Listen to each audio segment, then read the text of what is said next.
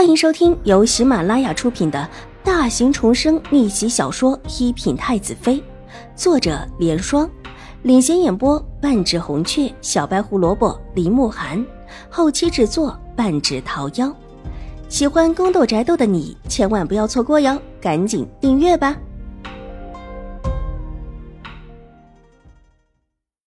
第九十二集，楚留臣咬着后槽牙道。秦婉如，王爷，您怎么会在这？这是我的房间吧？秦婉如这一次是真的摔醒了，一咕噜爬起来，急忙伸手去扶楚留臣，水眸转了转。这一次，他一手撑着床沿，加上楚留臣自己用力，一下子就把楚留臣拉了起来，上下仔细打量一下这位成王，心里松了一口气。这位成王虽然摔得凌乱。但身上还是有外伤的，这么一想，突然想起自己还穿着亵衣，着急忙慌地拎着被子上床，整个人都躲到被子里，只露出一个头，一双黑白分明的大眼睛咕噜噜地看着楚留臣。躲什么躲？要看的早就看到了，不过是个小孩子，有什么好看的？楚留臣阴着一张脸，也往床上一坐，伸手拉扯一下秦婉如的被子，理所当然。本王冷，给我一点被子。王爷，男女七岁不同席，虽然十一岁的他现在还是一个孩子，他也不可能会觉得楚留臣有什么其他的意思，但毕竟教养在这儿，楚留臣突然之间出现在他的床上，还是很考究他的承受能力。秦婉如这时候大脑还是有一些懵懂，居然敢对着楚留臣据理力争。哼，本王对你这样的小豆芽没有兴趣。楚留臣冷笑道，伸手拉过被子，一把扯过来，大半盖在自己身上。要是把本王冷病了，你负责。就着窗外的月光，看到这位傲娇的王爷，苍白的脸和失血的唇色。秦婉如默默的放松了手，她负不起这个责。被子被扯过去大半，全落在楚留臣的身上。秦婉如可怜兮兮的一个人坐在床里面，离他远远的，只盖着到脚面的被子，整个人缩成了一团，才从温暖的被子里扯出来，的确很冷。王爷，您找我有事吗？秦婉如冷得有点哆嗦，但是没敢抢被子。是有事儿。楚留臣一伸手，把他小小的身子给扯了过来，冷笑道：“哼，才这么点的小丫头片子，就说什么男女七岁不同席，老学究似的迂腐没用。”小小的身子被扯过来，抱在怀中，楚留臣觉得这还是像自己养的那只猫，很软很舒服，抱着睡觉的时候也像。伸手摸了摸她的秀发，感觉还是香，手感不错，光滑的像绸缎一般。被楚留臣往怀里一塞，秦婉如的身子暖了起来。不过这位王爷的身子似乎没暖和多少，凉凉的，竟似乎比自己的温度低了一些。王爷，您找我有什么事情？秦婉如觉得这个时候，还是先不要跟他计较其他的时候。这位王爷，不是还在自家府上吗？怎么一下子到了静心庵了？听说你们这儿昨天晚上又发生了一些事情，本王想看个热闹。楚留臣眯了眼睛，阴恻恻的道：“秦婉如松了一口气。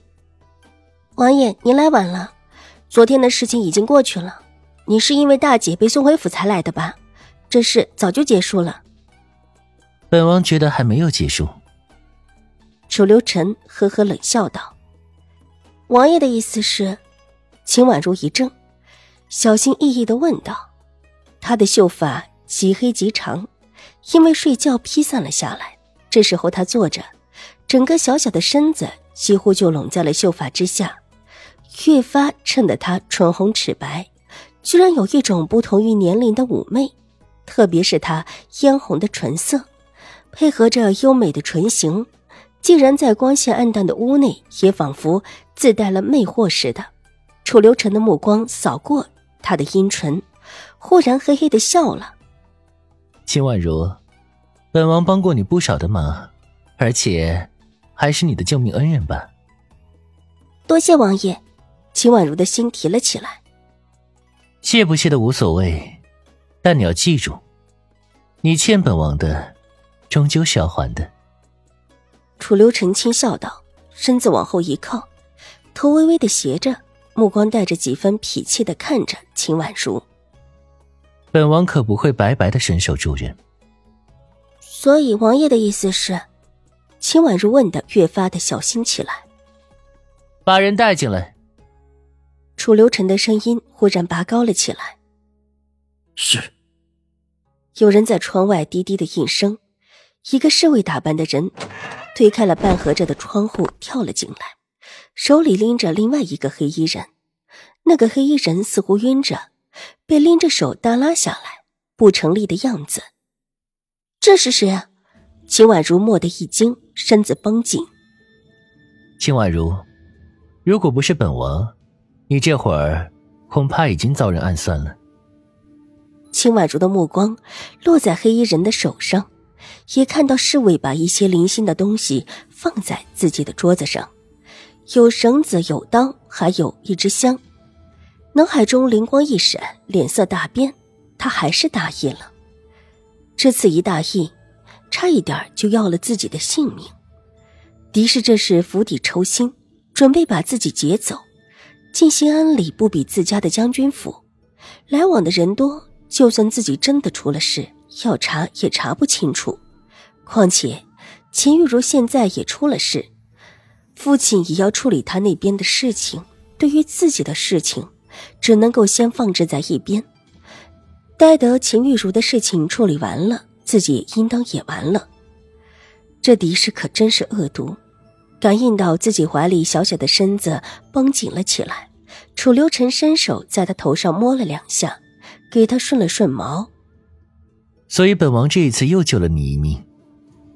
多谢王爷。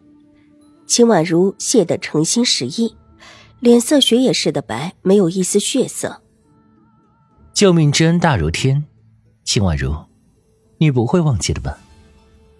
楚留臣的脸色温和下来，仿佛之前阴冷之中带着戾气的人不是他似的，重新恢复了水墨画中走出来的温雅俊美少年的模样。没齿难忘。秦婉如再次恭敬道：“本集播讲完毕，下集更精彩，千万不要错过哟。”